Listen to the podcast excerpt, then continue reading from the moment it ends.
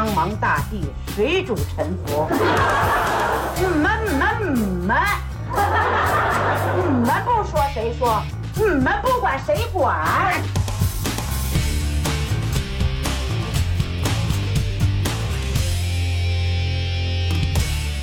？Hello，各位知音们，各位宝贝儿们，大家好，欢迎各位收听能力有限电台，我是老崔。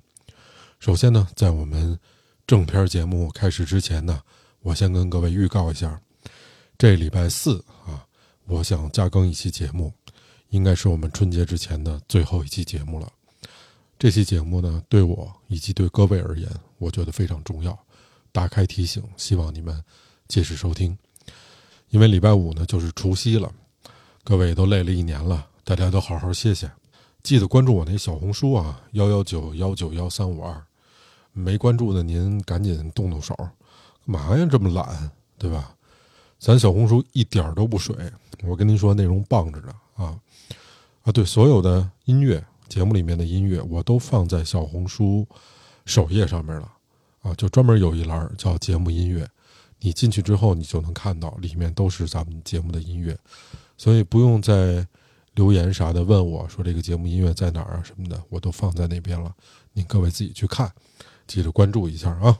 得嘞，那咱们先进一段录音，开始我们今天的节目。是我们考虑看到浦东机场，它目前的一个出租汽车的一个供应的话，还是比较充足的。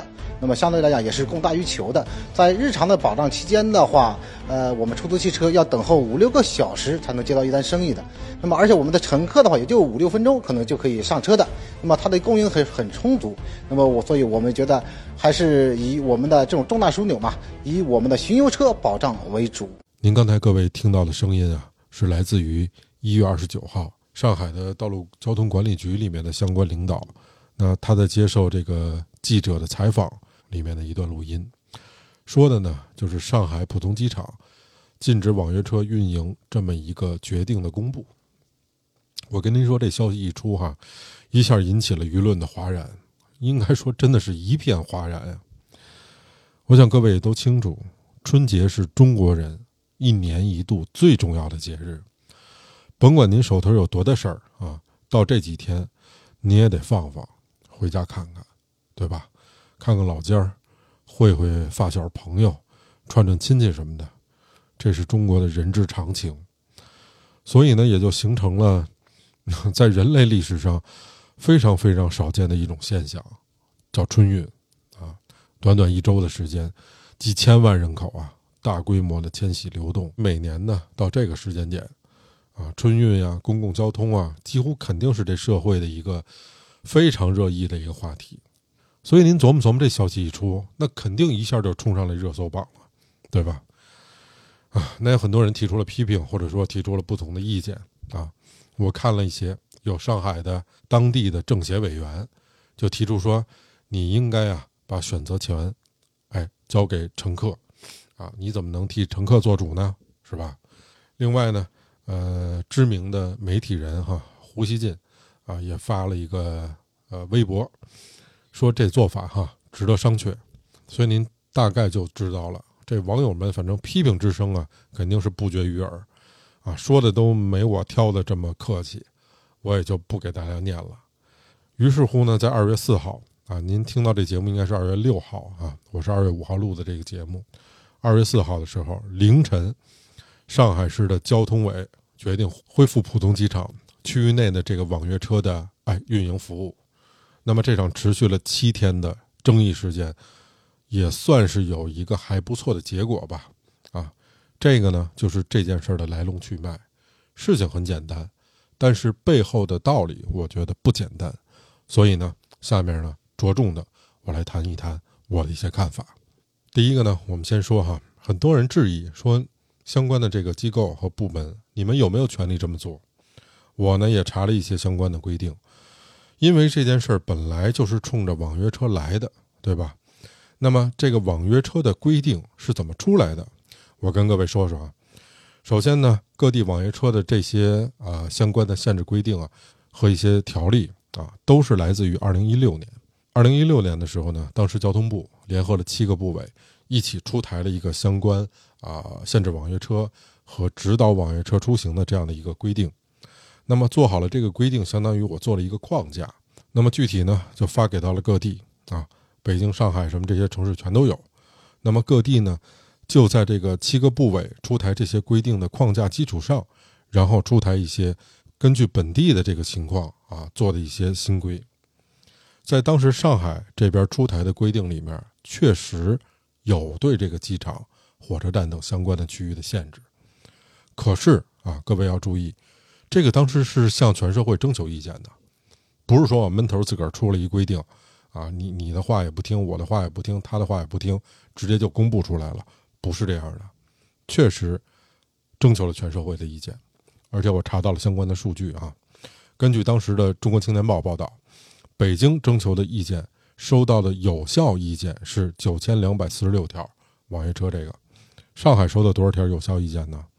一千四百一十七条，啊，而且呢，跟网约车相关的这个若干规定，可一直都是公开的，而且宣传力度够，啊，当时在二零一六年的时候，不存在说你不知道这种情况，所以我就挺想问问哈，现在跳出来的这个代表。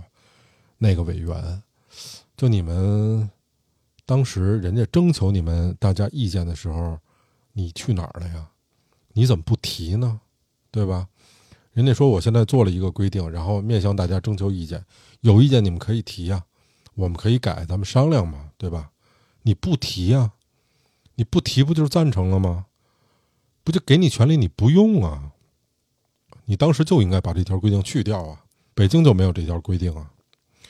另外，我们看看上海哈，两千四百万人口的一个大型城市，这个规定关乎于所有人的出行，但是征求的有效意见不到一千五百条，比例是多少呢？百分之零点零零零零五。那这反映出一什么问题啊？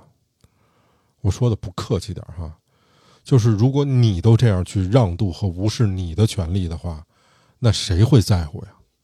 第二条呢，事实证明，全国很多地方不做这种限制，机场乱了吗？火车站乱了吗？没有吧。如果乱，只能说明你的管理水平有问题，跟这网约车没关系啊。网约车不背这个锅，对吧？我刚才说到了，北京就没有这种限制。北京的城市体量跟人口数量跟上海不相上下。所以从事实上来看，这个规定根本就没必要，对吧？那么我们再来看看这个规定是怎么说的。他说呀，机场、火车站、巡游车的营业区域内是不可以的，啊，也就是说呢，在相关的上述场所里面，如果你设置了巡游车，那么在巡游车营业的区域内，你的网约车是不行的。而且这规定做了两次的修改，第一次修改是说。我整个区域都不行。修改以后呢，是所在的营业场所区域不行。但是我们注意哈，他这次通知的用的措辞是浦东机场区域，整个区域。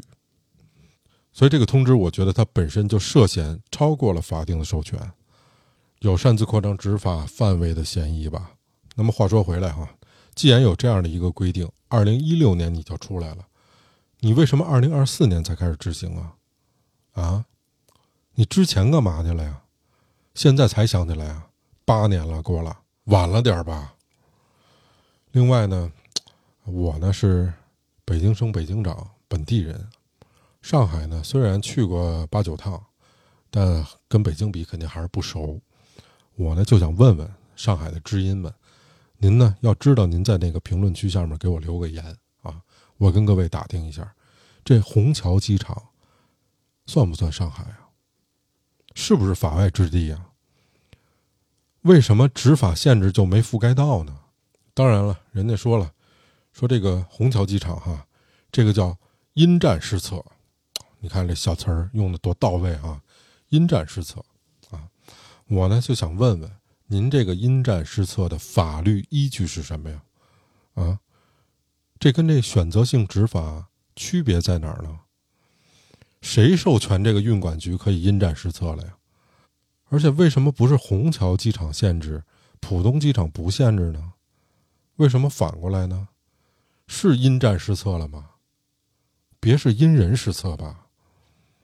那如果你可以选择因战失策，你因什么失策是不是也都行啊？啊？所以我想问问，这是不是滥用权力啊？这是第二点。那第三点呢？根据南方都市报报道，哈，浦东机场有一家叫空港出行的平台，哎，人家逆风订车没问题，一样能打到网约车。但是呢，该平台就称啊，说自个儿啊不是网约车，我们叫这个接机管家。而且这空港出行啊，我跟您说说哈，他提供的这什么业务呢？首先接送机的业务啊，您别误会哈，这接送机的业务指定是拿汽车接，不能拿飞机接您啊。而且里面五座的、六座的啊，包括六座豪华的、六座商务的全都有，定价也特别实在，哎，呃，不用什么打表，太麻烦了，六十公里一口价啊。前两种车五座舒适的。跟这个六座商务的，就是三百六十块钱，豪华型的是四百二十块钱，六十公里。那么这个空港出行的官方网站哈，我也查了一下，显示是这样的：他们公司的这个总部啊是设在上海的，人家定位啊就是中高端啊定制的一个出行平台。人家小程序里面自个儿有显示哈，这个空港出行呢是空港（括号啊上海括号完了）。啊，汽车服务有限公司做运营的，记住这家公司啊。这个空港出行曝光之后的次日凌晨，上海市交通委发布消息，恢复浦东机场区域内的网约车运营。玄妙吧？别着急，还有更玄妙的。从企查查上面去看这家企业的实际控制人啊，这个人姓郑，他可不光是。在上海有这个出行公司。二三年的十二月底，前后注册了广州、重庆、贵州、武汉、杭州空港汽车服务有限公司。玄妙吧，朋友们？啊，看来浦东只是一个乐章的序曲啊，不由得让我感叹一下：一个民营企业啊，没有任何背景。你怎么跟这种航空的空管公司打上连连呢？这才短短过去两年啊，这不由得让我想起两年前的上海啊，京东有三千名快递小哥被所谓的通行证卡在了上海进不去，而本地的一家食品公司仅仅成立了五天，却拿到了保供的资格。两年后的现在。滴滴、高德都进不去浦东机场，而一家成立于二零二二年十二月的空港汽车公司，享有机场独家网约车的运营权，乘车费用一口价三百六最便宜，这是多好的营商环境啊！各位听到那儿，我觉得就有一句谚语啊，叫“一句卧槽走天下”呀！哼哼。哎，最后很多人说啊，上海市有气度啊，对待这波舆情有气度，并且呢与民意相向而行，感到很敬佩。上海新民晚报记者说啊，我们大上海体现了这种包容和气度。我实在不理解啊，这话是怎么从嘴里说出来的？因为什么呢？气度和包容。是说能够接纳人家的错误，而关键是这件事儿，您是改正了自己的错误啊，这不本来就是应该的吗？您这事儿干的难道值得表扬不成吗？我可能得提醒他们啊，上海市政府的全称叫上海市人民政府，请问一下，应不应该接受民众的审视和批评呢？啊？你不本来就应该和民意相向而行吗？这有什么可说的呀？职责范围之内，而且没做好，改正是应该的。我哪来的气度和包容啊？另外呢，我还想问问，就这波操作啊，怎么形成的呀？又是如何落实的？那你既然之前七天你已经停止了网约车的运营，那么执法的行为就是客观存在的吧？对吧？那现在把这个问题纠正了，但是这七天的执法行为，是不是涉嫌了滥用权力？啊，这个因战施策到底是不是合法？你应该给大众有个说法吧。如果这个规定是合法的情况下，那我想问问，这个空港出行在这七天里面要怎么说？啊，要不要处罚呀？如果你不处罚的话，那你对那几家已经停运的平台你怎么交代啊？同样是市场，为什么他能干，我不能干？是不是公平呢？所以呢，很多事儿你没说清楚，你跟那唱什么赞歌啊？咱民众厚道，不批评。你们是不是应该展开一下自我批评啊？啊，是不是应该好好总结一下啊？别再朝令夕改了，如此这般，你的公信力从哪儿来呀？有一句话，我耳朵啊都听出老茧来了，叫“法无禁止皆可为，法无授权不可为”。这句话的意思就是要转变政府的职能，而且去规范政府的做法。所以，你政府是不能往市场主体在没有法律规定的前提下去伸手的。这是一种从政策推动向法治引领的转变呀，这不也是我们国家治理能力现代化的一个重要的体现吗？这句话意味着什么呢？其实它意味着在法律框架下，对私权利的保护和对公权力的限制。国家现在特别重视的就是要保护市场啊，要保护市场的主体，要给它主体的积极性吗？我想问问上海的这有关部门啊，你们就是这么落实国家的精神吗？啊？所以啊，我建议这帮爷们啊。走出来，您看看外面的世界，看看现在各种惊涛骇浪拍打的市场。那市场的脆弱的信心建立起来很难，但打破它太容易了。所以我们出台了类似这样限制市场的规定。那你一定得慎之又慎啊！在事关市场行为的这种行政命令出台干预之前，你难道没有一个合规性的评估吗？你难道没有舆情的评估吗？所以，就上海的这个网约车的这种规定啊，我个人建议应该尽快修改，因为我看不出有什么必要性啊，而且规定的也不太明确，非常有可能导致执法部门的误读，所以要从根源上去解决这问题啊，否则哪天又有人想起来，咱们得因战施策啊，对吧？您是不是又得来二遍呀？